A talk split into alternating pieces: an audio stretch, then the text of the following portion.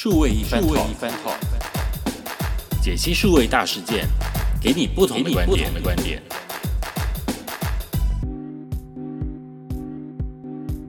听众朋友们，大家好，欢迎收听第三十六集的数位一番 talk，我是佩伦。今天呢，要来跟大家聊的主题是虾皮开实体店面，要跟超商拼了。不知道从什么时候开始啊，好像每个月呢都是购物节。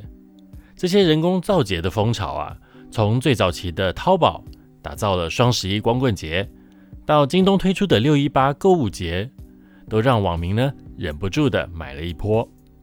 每年啊都缔造出破纪录的销售额。而这个成功模式，让台湾的网络电商也跟着配合，一起炒起了购物的热潮。把原本只是局限于单一电商的节庆，转变成了每个电商都共同欢度的购物节。不过，大家有没有发现呢？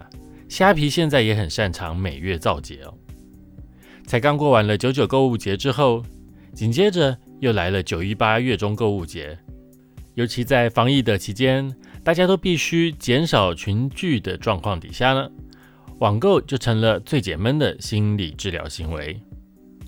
而为了要延续这样的好业绩，持续的推出节庆促销活动，似乎是上瘾了。在消费行为的旅程中，比价是很重要的一环。我们常说实体购物是感性的，网络购物呢是理性的。这句话是什么意思呢？我举个例子跟大家说说。假设呢，我们去家电的通路买冷气，听完了销售员卖力的介绍之后。我们终于看中了某个品牌的冷气，它的规格、它的冷房效应、它的省电能力，都完全符合我们理想中的标准。按照道理说，应该会想买了吧？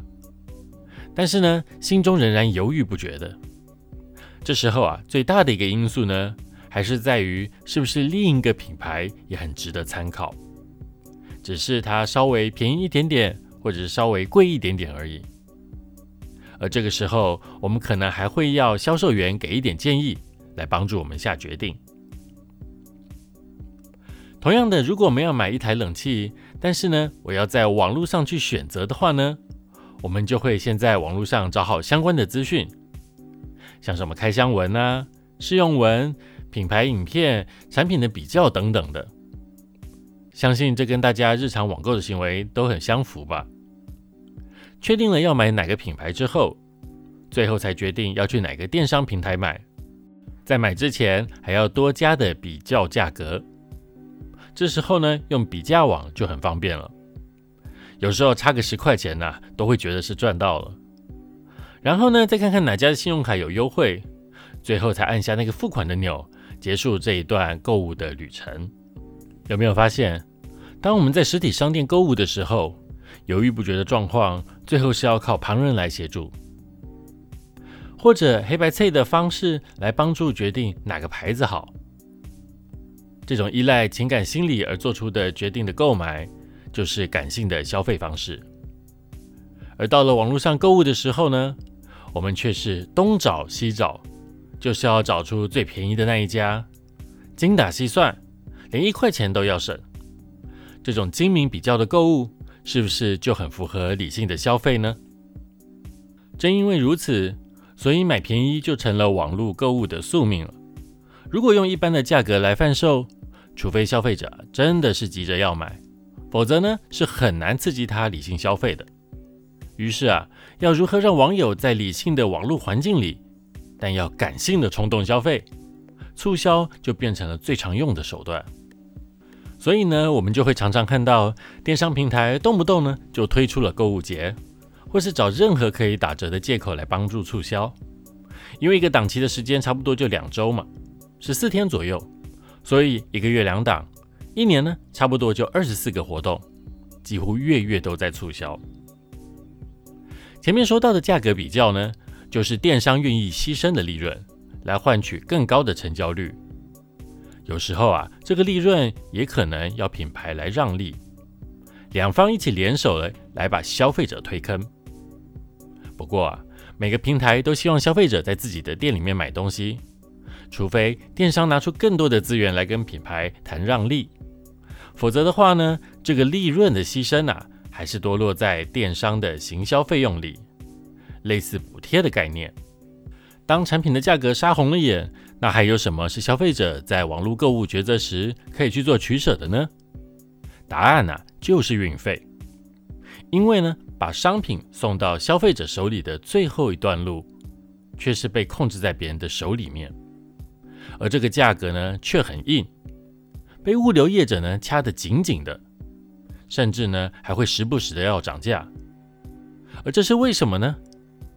答案呢，就是需求大于供给。买东西的消费者太多，而能送货的服务员数量有点少。电商呢又急着把货送到消费者的手上去，自然呢市场的价格就被物流业者来控制了。讲到这里，正好回到本集的主题：虾皮开实体店面要跟超商拼了。堂堂一家网络公司，为什么要开实体店呢？其他的电商啊，若要自己处理运费物流，最常使用的方式呢，就是自建物流车队，也就是大张旗鼓的招兵买马，自己成立一家物流公司。可以看到，不论像是 PC Home 或是 Momo，都有自己的物流人员，帮忙快速的送货到你家去。这个做法需要投入更多的资本去经营管理，但相对的，可以用来平摊每件货物的运送成本。利润呐，也可以自己赚，其实看起来是很合理的哦。当自己产生的需求够大的时候，可以成为一种利润来源，就应该自己跳下去去经营这一个需求。像是便利商店，每天都有大量的进货需求，如果这个业务还要外包给其他业者的话呢，就会很不划算。再加上一些重要的商业资讯，也会在期间不经意的被显露。所以，保险的做法呢，就是自己来。像现在很流行的超商店到店物流，就是从原本超商自己进货衍生出来的生意。既然我们的货车上面还有空间，而超商的仓库也有空间，那就得好好的利用，发挥平效。另外呢，还有一种处理物流的方法呢，就是开拓更多的收货管道，让消费者选择。虽然台湾的超商店数相当多、相当的密集，但还是有些小小的问题。例如，超商堆太多货，每次呢要翻找都要花很多的时间；或者是超商的客人太多了，领货呢也要耐心排队去等候。这种微小的不便利啊，都可能是消费者的痛点。因此呢，像 Momo 就跟集团里的台湾大哥大门市合作。让消费者也可以选择到电信实体门市取货。如果买的东西是手机、平板之类的三 C 商品呢，还可以现场打开，跟门市人员一起来验收，请门市人员一对一的教学使用，甚至呢帮忙备份、做档案转移。诶，这的确呢是为三 C 类的消费者提供了超值的友善服务。根据 Alexa 的统计，台湾地区网站流量的前十名。Momo 排名第六，而虾皮呢排名第十，可见得呢，虾皮在网络购物这块领域呢已经有了重要的地位。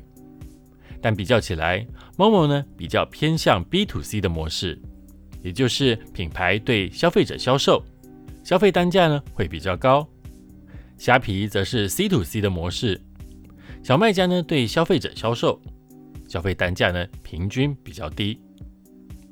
但就因为消费金额比较低，所以呢，消费频率就更高了，而低单价的商品呢，却要负担跟高单价的商品一样的运费，就有可能是虾皮想要介入来帮助用户处理的问题。